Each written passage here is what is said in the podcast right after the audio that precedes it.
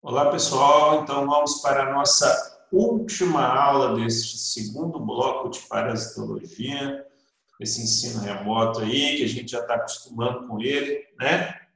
Então, nós vamos agora para a nossa primeira aula prática. Enquanto nas outras aulas que a gente viu sobre leishmaniose, sobre toxoplasmose, sobre doença de Chagas, a gente estava muito preocupado ali focado mais nas questões da doença, nas questões de saúde pública, de educação em saúde, relacionados a esses parasitas. Agora, nessa aula prática, o foco é outro. Eu proponho aqui que a gente foque nas características do parasito, nas formas, na evolução dessas formas, nas características marcantes de cada forma, dos vetores, né? A gente viu que Dentre esses quatro grupos que nós estudamos aqui, só toxoplasma, que não tem uma espécie vetora, mas as outras, todas elas precisam de insetos vetores. Então, nesse momento, nós vamos focar nos parasitos e não tanto na doença. Esse é o objetivo das nossas aulas práticas. E nessas aulas práticas, nós vamos trabalhar as espécies de Leishmania, Trypanosoma cruzi, as espécies de Plasmodium, causadoras de, de malária, e Toxoplasma gondii. Ok? Vamos nessa. Então, para a gente começar aqui, a gente vai falar de Leishmania. É bom a gente dar uma é, revisada aqui, foi assunto do bloco passado, sobre o ciclo de vida de Leishmania. A gente viu que Leishmania tem duas formas principais. A primeira forma é essa aqui, que a gente está vendo aqui, que é a forma pró-mastigota, né? E aqui a gente tem essa forma aqui, que é a forma amastigota. A forma pró-mastigota e a forma amastigota, elas têm uma característica marcante, que é a projeção do flagelo para fora do corpo no caso das promastigotas, aqui a gente vê o flagelo claramente, e a ausência dessa projeção de flagelo para fora do corpo nas formas amastigotas. Então, a mastigota sem flagelo, promastigota com flagelo se projetando para fora do corpo. Outra característica muito é, visível aqui nesses dois grupos é que a forma mastigota é mais arredondada, enquanto o corpo a, forma da célula, da forma pró-mastigota, é mais afilada, certo? Então, a gente viu que a forma amastigota, ela desenvolve-se predominantemente aonde? Nos hospedeiros vertebrados. Então, onde que a gente encontra a forma mastigota? Geralmente nos vertebrados, incluindo o homem. E as formas pró-mastigotas a gente vê aonde? No inseto vetor lá nos insetos do gênero Luxobia. Ok, gente? Então, em leishmania, a gente tem o quê? A forma pró-mastigota, alternando para a forma pró-amastigota, e a forma amastigota alternando para a forma pró. A forma amastigota a gente encontra predominantemente aonde? No vertebrado. E na forma e a forma pró-mastigota a gente vê no inseto. Ok, gente? Vamos ver algumas características agora dessas duas formas que ocorrem em leishmania. Bom, então, no inseto, a gente vai ter o seguinte: ele, ao ingerir o sangue contendo formas amastigotas, essas formas amastigotas dentro do inseto vão passar por multiplicação e vão passar por transformações morfológicas até chegar nesta forma aqui na letra B do slide, que são as formas promastigotas infectantes. Então, o inseto, aqui no desenho do inseto, ele recebe as formas amastigotas pela boca, junto com o sangue, e essas formas amastigotas vão para dentro do trato digestivo desse inseto. Lá dentro do intestino do inseto, essa forma mastigota vai se transformar numa forma pró-mastigota. Só que essa forma pró-mastigota é chamada de procíclica, que é essa forma que nós temos aqui na letra A. Então, aqui na letra A eu tenho a forma procíclica. A forma procíclica é aquela forma que já tem um flagelo para fora, mas essa forma ainda é não infectante. E ao longo do desenvolvimento desse parasito dentro do intestino do inseto, vamos ter a passagem da forma procíclica para uma forma metacíclica, que é sim a forma infectante. Então, se a gente comparar essa figura aqui, ó, letra A, com a letra B, que são as duas formas pró-mastigotas que a gente encontra, a forma A é a forma não infectante, e a forma em B é a forma metacíclica. Infectante é aquela que vai sair, aquela que vai ser alojada de volta lá ó, no complexo bucal do inseto para infectar uma nova pessoa, ou um outro, um outro vertebrado, a gente vê que o quê? A forma procíclica ela tem um flagelo mais curto e o corpo mais gordinho. Já a forma metacíclica, ela tem um flagelo mais longo e o corpo da célula é mais esguio, a forma da célula é mais fininho. Certo? Então, dentro do inseto, esse parasita ele vai entrar pela boca e novamente vai sair pela boca, mas vai sair como forma promastigota metacíclica. Ok, gente? E aqui dá para ver claramente a diferença entre as formas. A forma mastigota é mais redondinha, a gente não vê flagelo. A forma promastigota procíclica é mais gordinho, o corpo e o flagelo é mais curto. E nós temos a forma infectante metacíclica, com o flagelo mais longo e o corpo mais afilado. Ok? Bom, então aqui a gente vê que o que? A gente tem as formas promastigotas, as formas amastigotas dentro do hospedeiro vertebrado, dentro das células do hospedeiro vertebrado. Aqui no caso, ela está infectando o quê? Células de Kupfer. Vocês sabem que essas células são o quê? São células do sistema mononuclear fagocitário, são células fagocíticas, qual leishmania tem tropismo, elas vão para esse tipo de célula. Então aqui a gente vê os limites dessa célula dentro do sistema é, das células de Kupfer e dentro desse citoplasma dessa célula a gente consegue verificar várias formas o que amastigotas. Aqui em detalhe o desenho de uma célula dessas com várias formas amastigotas redondinhas lá dentro. Então, Aqui, gente, nós, é um corte de quê? Não das células do fígado aqui, já mostrando Leishmania donovani, Leishmania donovani ali, que vai causar é, leishmaniose visceral, mas aqui nessa, aqui à minha direita, eu tenho Leishmania brasiliensis isolada da onde? De macrófagos na adele da derme ulcerada, lá na ferida, aqui já tratando de leishmaniose tegumentar. No próximo slide aqui, a gente está vendo o quê? As formas promastigotas.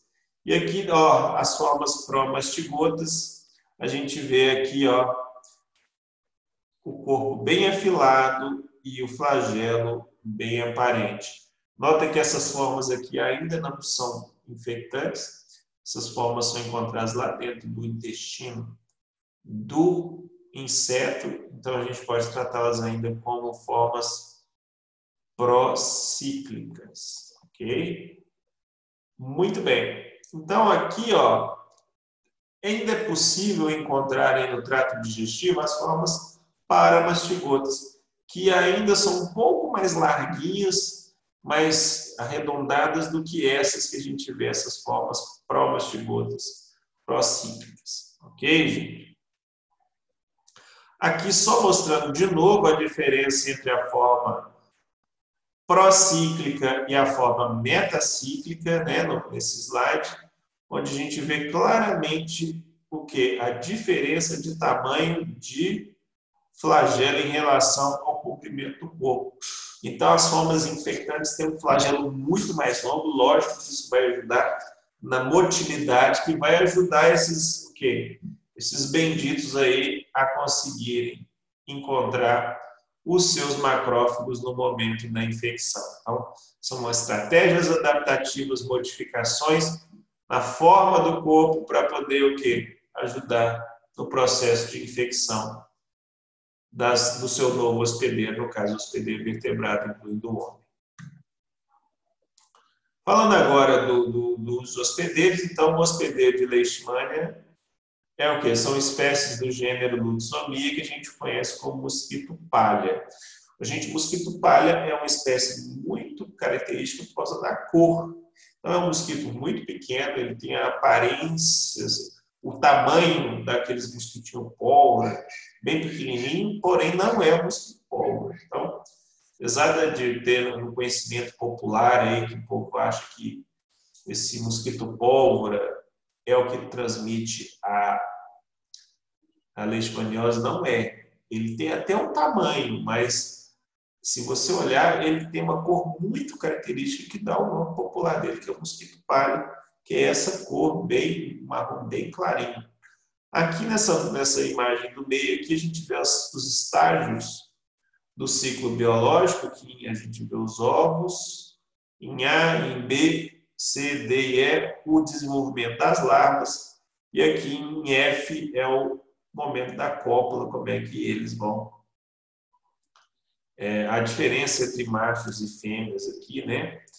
A gente consegue observar aqui, ó, as, as diferenças aqui na cauda. A gente vê que no macho a gente tem essa estrutura para ajudar na cópula e na fêmea a gente não tem. Aqui a gente vê claramente uma fêmea que está sugando a pele, sugando o sangue periférico da pele. É uma pessoa que, lembrando que o que as espécies diferentes de leishmania estão relacionadas aos diferentes tipos de doenças, diferentes sintomas. Né? Então, por exemplo, a gente tem leishmania amazonensis, é principalmente transmitida por um tipo de inseto. A leishmania infanto-chagas, um outro tipo de inseto. Leishmania brasiliensis, principalmente outro, goianensis, outro. Então, isso não é uma regra, mas existem o que? Vetores preferenciais, dependendo da espécie de leishmania. Ok? Bom, fechando leishmania, vamos agora para a tripanossoma, causador da doença de Chagas. Só para a gente lembrar um pouco do ciclo, o ciclo começa quando a gente se infecta por formas o quê? Tripomastigotas infectantes, tá? Essas formas tripomastigotas infectantes, elas entram no momento do repasse sanguíneo do barbeiro e dentro das nossas células, né, dos nossos macrófagos, elas vão se transformar em formas amastigotas e de volta em formas tripomastigotas. Essas formas tripomastigotas vão para a circulação periférica e voltam para o barbeiro. Lá no barbeiro, onde eu marquei aqui em laranjinha, no slide, elas vão se transformar em formas esferomastigotas depois epimastigotas e, por fim, voltam a ser o quê? Formas tripomastigotas infectantes que, por sua vez, são capazes de infectar um novo vertebrado, incluindo o homem. Então, a gente tem essas cinco formas básicas aí. Essas duas em azul, amastigotas e tripomastigotas, encontramos no homem, Enquanto que essas três aqui, ó, esferomastigota, epimastigota, tripomastigota infectante ou metacíclica, a gente vai encontrar onde? A gente vai encontrar no barbeiro. Bom, então, essa forma aqui, gente, é a que sai do barbeiro, aqui, aqui à minha esquerda, é a forma que sai do barbeiro e infecta o homem. Já dá para ver que o quê? Essa forma tripomastigota metacíclica ela é bem fininha. Olha a diferença dela morfologicamente para as formas que a gente encontra já dentro do hospedeiro vertebrado, lá dentro do sangue, principalmente a diferença entre as formas tripomastigotas largas e delgadas, lembrando que as formas delgadas são aquelas que são predominantes. Na fase aguda da doença, e as formas largas são aquelas mais resistentes que vão para tecidos específicos e que podem ficar até 30 anos, 40 anos, se multiplicando muito pouco, bem escondidinhas aí do seu sistema imune, nesses tecidos específicos. Então, aqui nesses slides, a gente vê a grande característica marcante da forma tripomastigota, que é esse corpo afilado. E, diferentemente de leishmania, a gente vê o quê? A membrana ondulante, é como se fosse uma nadadeira que ele tem na parte superior do corpo, que estende-se por todo o corpo, da forma tripomastigota. Então, não é apenas o flagelo, ele tem além do flagelo uma membrana, uma projeção da membrana sobre o eixo maior do corpo, como se fosse uma barbatana grande, que é a clássica, a característica marcante da forma tripomastigota dos tripanosomatídeos, que é a membrana ondulante. Ok? Bom, encontramos ainda dentro do vertebrado as formas amastigotas, que são essas formas arredondadas que a gente vê aqui no primeiro slide, e que vão se multiplicar intensamente para quê? Para se transformar em formas tripomastigotas e também para se transformar é, e para ser levado para fora para o outro barbeiro. Então, essas formas são encontradas em vários tecidos, né? E aqui eu estou mostrando aqui algumas formas amastigotas na musculatura lisa, aqui essas formas colonizando os miócitos, essas formas bem redondinhas. Né? Aqui, na letra, aqui nesse quadro aqui, eu já tenho a forma amastigota no macrófago, várias células lá dentro. Aqui um corte, um corte histológico mostrando dentro do miócito no coração. E aqui detalhes de quê? De vários é, é, células contaminadas por formas amastigotas no mega esôfago, característica típica de pessoas em doença de Chagas em fase já de crônica.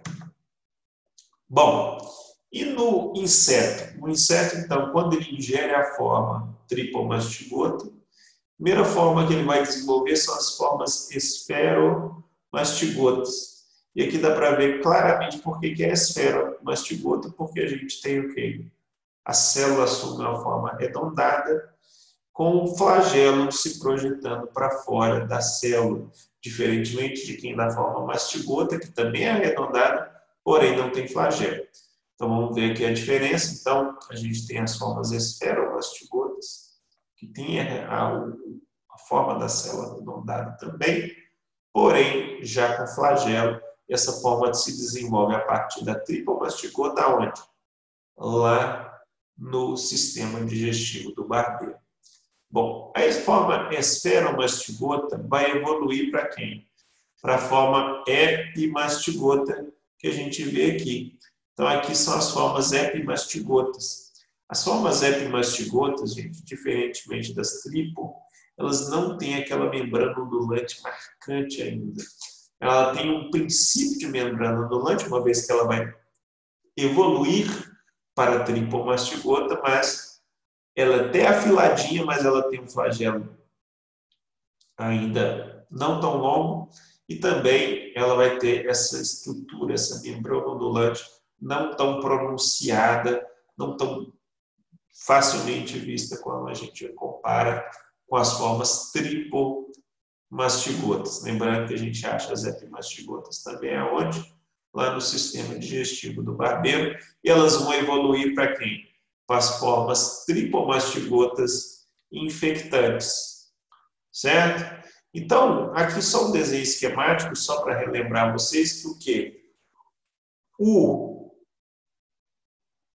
A forma tripomastigota sai pelas fezes e não pelo tubo digestivo, não pelo, pelo, pelo aparato bucal do barbeiro. Então, o barbeiro ele não inocula formas tripomastigotas.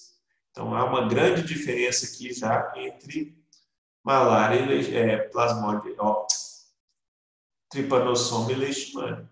Em leishmania, o que? A inoculação é pelo aparato bucal, é no momento da picada. Tripanossoma não. Tripanossoma, os parasitas saem pelas fezes e vão ativamente entrar por um orifício deixado pelo próprio barbeiro no momento da picada, porque o barbeiro é um inseto robusto. A gente pegar a diferença de tamanho de um barbeiro para um mosquito, gente, é enorme, né? O mosquito dá nem o tamanho da cabeça do barbeiro, então ele é robusto. Ele, na hora do repasto ele vai fazer várias picadas no momento do repasto ali. E o parasita, ele vai sair no momento que o barbeiro está sugando sangue, porque naquele momento ele está sugando, ele está defecando ali ao mesmo tempo, e nessas fezes vai sair formas tripomastigotas infectantes ou metacíclicas. E elas vão entrar por um orifício, né?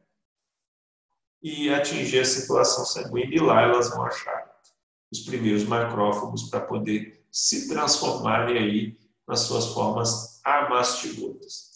Aqui, gente, mostrando a diversidade de barbeiros que são encontrados na fauna brasileira e que são capazes de é, serem infectados por Trypanosoma cruzi. Então, a gente tem esse aqui, o Triatoma protacta, que é esse cara aqui, ó. Então, tá na ordem aqui, gente, esse número 1 um aqui.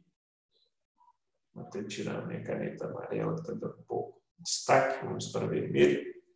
Então, esse número 1 um aqui, ó, é esse número 1 um aqui. Então, essa característica marcante, marronzinho dele aqui. Ah, o Rodnius é esse aqui, muito comum também. Triatoma de, mi, de mediata, não tão comum, ele está aqui. Triatoma sólida, está aqui, ele tem essa, todos os triatomíneos aqui a gente vê, tem essa projeção aqui, ó, legal, diferente de de Rodnius, que é bem diferente. Triatoma brasiliensis, que está aqui, muito comum na região central do Brasil. E aqui em Minas a gente tem mais o que? Panstrogelos megistros, que é esse aqui, a gente encontra ele até aqui em Bambuí. E triatoma infestas também é um dos mais comuns que a gente tem aqui. É, é um barbeiro grande, gente, não é um barbeirinho, né? Inclusive, a gente tem até o hábito de chamar vários percevejos de barbeiro, né? vários himenópteros de barbeiro, mas é, nem todos são hematófagos. A gente vê, já até vê nos jardins da casa da gente, a gente vê muitos deles são parasitas de seiva de planta, mas esses aqui são hematófagos.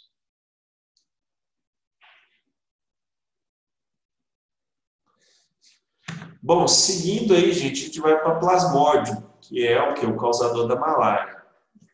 Plasmódio apresenta seis formas principais, né? O esporozoito, os merozoítos, micro e macrogametócitos, que vão dar origem a micro e macrogametas, o ocineto e o ocis, que vai formar novos esporozoítos. Muito bem. Então, esses merozoítos, né, a gente até chama também de trofozoítos, os trofozoítos ou merozoítos ali vão desenvolver o que? O ciclo do homem, né? E aí alguns merozoítos, em vez de se multiplicarem em novos merozoítos, vão formar micro e macrogametócitos e esses vão parar onde? Lá no inseto. Lá no inseto, gametas microgametas e macrogametas vão se fundir, formando o zigoto, e o zigoto se desenvolve no ocineto, o ocineto então migra para a parte de fora do tubo digestivo, que fica voltado para o celoma do inseto, e lá ele vai se desenvolver no oocisto, dentro do oocisto eu tenho vários esporozoítos, esses esporozoitos rompem o oocisto e migram via celoma para onde? Para as glândulas salivares do inseto e lá elas vão se alojar, essas formas, os esporozoides vão se alojar para, no momento da nova picada, serem inoculados dentro de um novo vertebrado. Tá? Então, aqui é inoculação mesmo, vai pela glândula salivar. Bom, então aqui eu estou mostrando para vocês o que? Detalhes dos esporozoides, então são formas bem afiladas, bem pequenininhas, né? E que vão sair da parede externa ali voltada para o celoma do tubo digestivo e se alojar na glândula salivar. Então, nessa segunda imagem aqui à direita, a gente consegue ver o quê? Um corte histológico da glândula salivar do inseto com milhões de quê? De esporozoitos prontinhos para quê? Para infectar um novo hospedeiro vertebrado. Então, coloquei essa foto aqui, gente, para vocês terem ideia de quantos parasitos entram durante um repasse sanguíneo. São milhões. E aí, ao adentrar, o que, que eles vão fazer? Eles vão desenvolver primeiro o ciclo dentro dos hepatócitos, né? aquele ciclo que a gente chama de exoeritrocítico, e de lá vão formar quem? Os merozoítos. Então, os merozoítos são formados ali por merogonia. A merogonia é o seguinte, ou esquizogonia dentro de uma única célula vão se formar várias outras células. Então, não tem aquela questão binária imediata. E essa célula, que vai dar origem a novos merozoítos, a gente chama de quê? De esquizonte. Então, o esquizonte é aquela célula que vai dar origem a novos merozoítos. Onde que a gente vai encontrar preferencialmente? Tirando as células do fígado, o grosso dessas células vão se encontrar aonde? das hemácias. Então, a gente vai ver vários trofozoítos de jovens até o esquizonte nas hemácias dos vertebrados. E elas são fáceis de serem vistas, por quê? Porque a hemácia não tem núcleo, então a gente não, não confundindo o núcleo da célula hospedeira com a célula, com o núcleo do parasita. Porque o que a gente vê de núcleo ali é o núcleo do parasita, uma vez que não teremos núcleo nas hemácias. Aqui só um desenho do macrogametócito, né, que é aquela célula que vai sair. E esse macrogametócito está dentro da hemácia. Então aqui eu tenho uma hemácia e o macrogametócito lá dentro. Então, essa hemácia ela vai viajar do hospedeiro vertebrado do homem, talvez, para o inseto, quando esse inseto suga o sangue da corrente periférica, contendo macrogametócitos e microgametócitos também. Os microgametócitos têm essa característica marcante, bananoide aqui, ó, essa forma parecendo uma salsichinha. Essa é uma característica marcante de microgametócitos, principalmente de falsinha. Bom, lá dentro, esses microgametócitos, lá já dentro do do barbeiro, eu tenho que a fecundação dos microgametos é a formação do ocineto, que tem essa forma também, meio em forma de bexiga, ela é bastante móvel, e essa forma vai conseguir ultrapassar a parede do intestino e vai colonizar a parte externa, formando o quê? Formando o oocisto. E lá dentro do oocisto é que vão se formar novos o quê? esporozoitos. Não é isso? E esses esporozoitos vão romper né, essa estrutura aqui e vão migrar para onde? Para a glândula salivar do inseto, naquela foto que a gente já viu. Uma coisa interessante é que existem diferenças morfológicas entre as quatro espécies de plasmódio que são capazes de infectar o homem, né? tanto nos trofozoítos jovens, né? que tem essa estrutura em anel que a gente fala, de ring forms, os trofozoitos em desenvolvimento, inclusive os esquizontes, né? Porque do trofozoito a gente tem o esquizonte. E esses esquizontes têm uma formação diferente, típica para cada espécie. Notem aqui, ó, Plasmodium vivax tem uma diferença clara para falciparum. Falciparum mais células. No Plasmodium ovária tem essa estrutura de células maiores. Microgametócitos, igual falei, do falciparum é marcante, essa estrutura meio bananoide aqui, enquanto nos outros é mais arredondada, assim como que os macrogametas, lembrando que os macros são sempre maiores do que os micro. Ok? Muito bem.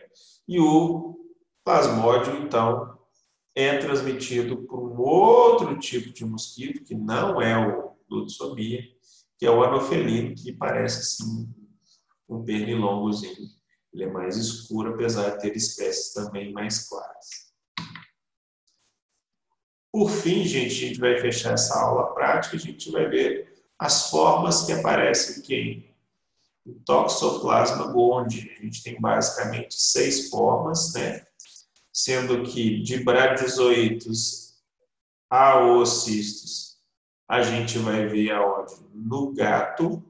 E esporozoitos, taquizoitos e também bradizoitos, a gente pode ver nos outros hospedeiros vertebrados que não são felídeos, né? Lembrando que o felino é o hospedeiro definitivo e os outros conseguem ser infectados pelas outras formas que vão se multiplicar dentro delas de maneira assexuada e até muito.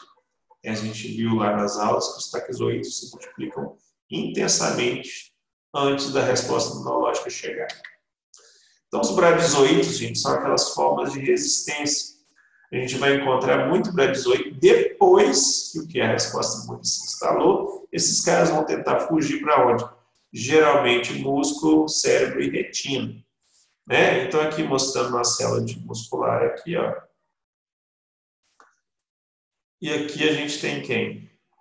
Os um exemplo aqui de bradizoito na ponta da seta aqui, ó. OK? Então, nós temos aqui bradizoides e aqui repleto de células que vão dar origem aqui depois a taquizoitos novos. Então, aqui só a micrografia né, eletrônica, agora com mais detalhe, mostrando que ó, a cápsula de resistência que protege o bradizoito, que quando esse bradizoito cai dentro do tubo digestivo, quando você come a carne mal cozida, ele vai romper, lógico, e vai liberar ali o quê? Os vários células ali que vão o quê? se transformar em taquizoídos. Esses taquizoídos a gente já falou na outra aula, mas vale a pena falar. Então, a característica marcante do taquizoído é essa forma meio de bananinha que eles têm. Então, essa é a forma marcante de Toxoplasma gondii. Lá no gato a gente pode encontrar quem? Os oocistos, os ocissos são as formas que vão ser liberadas nas fezes. É o produto da fecundação. Então, já houve fecundação e esses oocistos vão ser formas de resistência para conseguir sobreviver no ambiente fora do hospedeiro. Então, essa é uma característica adaptativa, essa, essa forma aqui. Então, quando você faz exame de fezes lá nos gatos ou faz exame do ambiente, você vê esses, esses ovos com essa casca aqui em volta, do tamanho certo, né, na casa dos 10 micrômetros, você vai ver que é o ossisto, e a gente pode inclusive achar formas já de ossisto maduro contendo o quê? Os dois esporocistos, e lá dentro do esporocisto a gente pode encontrar quem? Os esporozoitos prontos ou os esporozoitos em formação. Aqui nessa micrografia eu estou mostrando aqui, ó, o que? Essa capa que protege o oocisto. E lá dentro a gente já vê o que? Um, dois esporocistos. E dentro dos esporocistos a gente já vê o que aqui dentro? Os esporozoitos em formação. Então tudo isso aqui é o oocisto com dois esporocistos E dentro dos esporocistos nós vamos ter de 1 até 4, né, dependendo de que fase nós estamos, esporozoides. Esses esporozoides que, ao serem ingeridos, né, vão se transformar em taquizoides novos. Ok? Aqui mostrando as fases que ocorrem só no gato ali, né? Os merozoides. Aqui eu tenho que? Um macrogameta e microgametas tentando fecundar esse macrogameta, que daí vai formar o zigoto e esse zigoto vai se transformar no, no esporocisto. Ok, gente? Lembrando, então, que não tem vetor para toxoplasma, então nós não vamos falar de vetor aqui. Ok? Então é isso, gente. A gente fecha esse bloco, esse segundo bloco de parasitologia com esta aula prática. Espero que vocês tenham aproveitado as aulas, estudem bastante, peguem materiais, materiais da internet complementar e façam as atividades de fixação referente ao material desse bloco. Tá?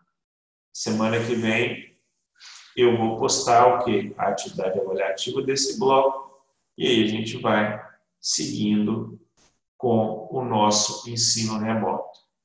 Um abraço para todo mundo e a gente se encontra lá no nosso terceiro bloco, já no meio do semestre. Vocês já estão aí, ó, afiadíssimos, vocês já vão estar afiadíssimos com esse novo modalidade de ensino nós temos aí. É o que temos para hoje. Braço, gente.